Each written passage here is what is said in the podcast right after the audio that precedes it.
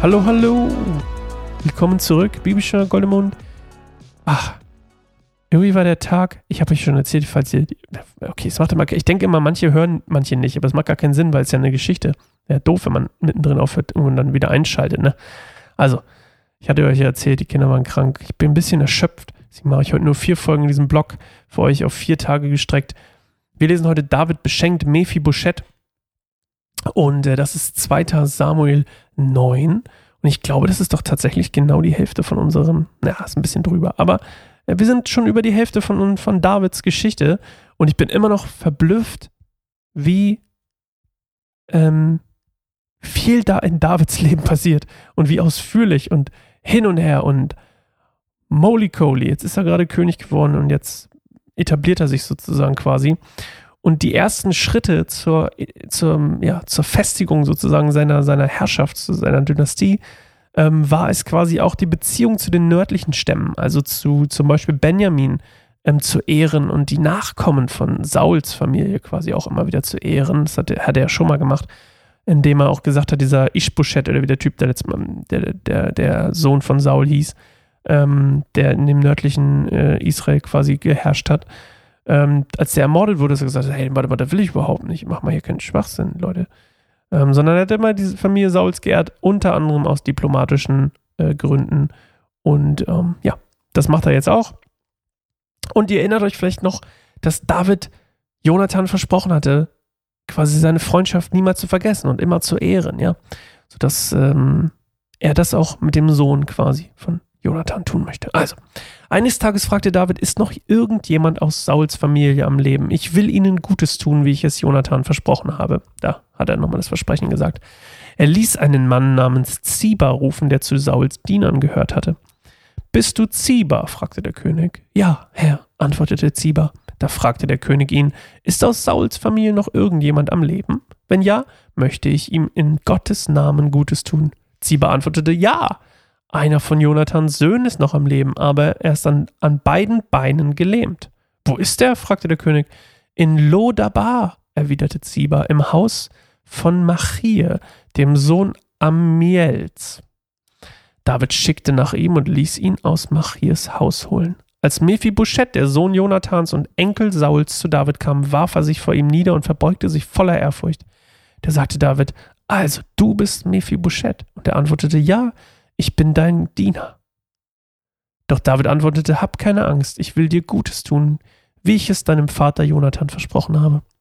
Ich will dir alle Ländereien zurückgeben, die früher deinem Großvater Saul gehörten, und du bist eingeladen, immer mit mir an einem Tisch zu essen.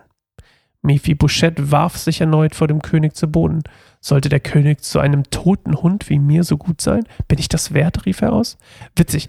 Ganz oft ich lese es dann und erzähle was ich denke. Dann ließ der König Ziba den Diener Sauls rufen und sagte, ich habe dem Enkel deines Herrn alles gegeben, was Saul und seiner Familie gehört hat. Du und deine Söhne und Knechte sollen das Land für ihn bebauen, die Ernte einbringen und so für seinen Unterhalt sorgen. Aber Mephibosheth selbst, der Enkel des Herrn, wird immer bei mir an meinem Tisch essen. Ziba der 15 Söhne und 20 Knechte hatte, antwortete, ja, mein Herr und König, ich werde tun, was du befiehlst. Und von da an aß Mephibosheth regelmäßig mit David zusammen, als wäre er einer seiner Söhne. Mephibosheth hatte einen kleinen Sohn namens Micha. Alle Mitglieder des Hauses von Ziba wurden Mephibosheths Diener. Und Mephi, Mephibosheth, dessen beide Beine dessen beide Beine gelähmt waren, wohnte in Jerusalem, um dort täglich mit dem König zu essen. Okay, erstmal das zuerst. Der kriegt ganz viel Land dann müssen die Zieber, dann muss Zieber seine Söhne und die Knechte müssen, 15 Sohn, Söhne übrigens, what the heck? Die müssen dann für ihn das Land quasi bebauen, was er bekommen hat, damit er quasi das, damit er was hat, also ne, für den Unterhalt zu sorgen. Er wohnt aber in Jerusalem und ist eigentlich dauernd mit David. Das ist das Setting. Okay, was ich aber spannend fand, wie hat Mephibosheth geantwortet? Sollte der König zu einem toten Hund wie mir so gut sein, bin ich das wert. Da ist mir doch glatt aufgefallen, wie oft wir das auch über Gott und uns denken, in unserer Beziehung. Also, wie oft erlebe ich das, dass Leute genau so mit Gottes Gnade umgehen. Sollte der König zu einem toten Hund wie mir so gut sein, bin ich das wert? Und dann antwortet Gott ganz oft, Yes, Sir oder Ma'am oder was auch immer. Und ich habe ganz oft das Gefühl, dass wir diesen Teil nicht wirklich annehmen. Also den Teil von, habe ich das verdient? Bin ich das wert? Die Antwort ist nein, du hast es nicht verdient, weil verdienen im ursprünglichen Sinne ist ja, wenn ich was leiste. Und das ist gar nicht, was Gott hier will. Und das ist doch nicht das, was, und das ist das, und das ist das Ding. Deswegen kommt das hier auch so komisch rüber für Mephi Buschett. Weil, warum sagt er das? Weil er ist gelähmt, verkrüppelt und er ist eigentlich, wenn man verkrüppelt ist, also eine Behinderung hatte, war man eigentlich ziemlich weit unten in der Hierarchie, um mal freundlich zu sein. Ich glaube wahrscheinlich, wenn er nicht der Sohn Sauls, äh, der quasi der Enkel Sauls und der Sohn Jonathans wäre, würde er wahrscheinlich gar nicht mehr leben, weil niemand sich um ihn kümmern würde. Und das war ja auch bei Jesus so, das vielleicht erinnert ihr euch an unsere erste Staffel von Bibel an Goldenen Mund.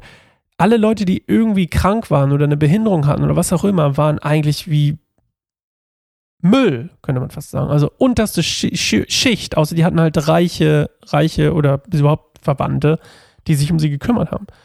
Und das Spannende ist, dass quasi er aus dieser Haltung auch hier kommt, hey, warum soll zu einem toten Hund wie mir gut sein?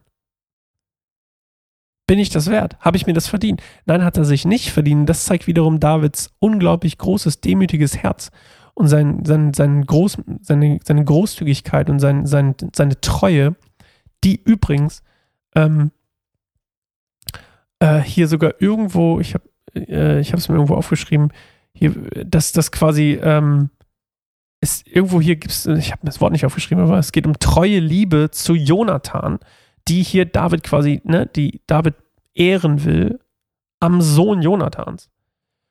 Und, ähm, und überhaupt seine, seine Treue gegenüber auch dem, dem Bund, den Saul mal mit Gott hatte. Und äh, auch das ehrte er immer noch. Deswegen wollte er ihn auch da, damals nie umbringen, weil er immer gesagt hat, das ist der, der Gesalbte des Herrn. Hallo? ähm, den kann ich doch nicht umbringen. Deswegen hat er auch immer Leute umgebracht, die ihn umgebracht, die quasi zum Beispiel den Amalekiter, der gesagt hat, ich habe ihn umgebracht. Und dann hat er gesagt, na gut, du hast den gesamten Herrn getötet, tschüss, du bist tot, du bist tot. Auf jeden Fall geht es mir darum, dass wir ganz oft sagen, hey, ich bin ein toter Hund, ey, ich bin doch gar nichts wert, come on. Warum, warum sollte ich am Tisch des Herrn essen dürfen, ja? Sozusagen. Ich glaube, es steht sogar im Neuen Testament, oder? Aber, aber David antwortet das gleiche eigentlich, was Gott immer antwortet. Yes, sir. Yes, ma'am. Du musst dir nichts verdienen. Ist quasi durch Gnade. Und Gnade ist nicht verdienbar. Und das ist das, was Mephibosheth hier erlebt. Gnade, das Wort steht hier nie, aber im Prinzip ist es genau das, was, was hier passiert. Gnade ist nicht verdienbar. Hat Saul, hatte Saul es verdient, dass man ihn dann in der Höhle nicht umbringt? Nein, das war auch Gnade. Spannend, spannend, spannend. Also, können wir mal drüber nachdenken? Bis dahin wünsche ich euch einen guten Tag, eine gute Nacht. Ich weiß nicht, was ihr macht. Ähm, und ich freue mich, wenn ihr morgen wieder einschaltet, wenn David die Ammoniter besiegt. Also, bis dahin, macht's gut. Tschüss.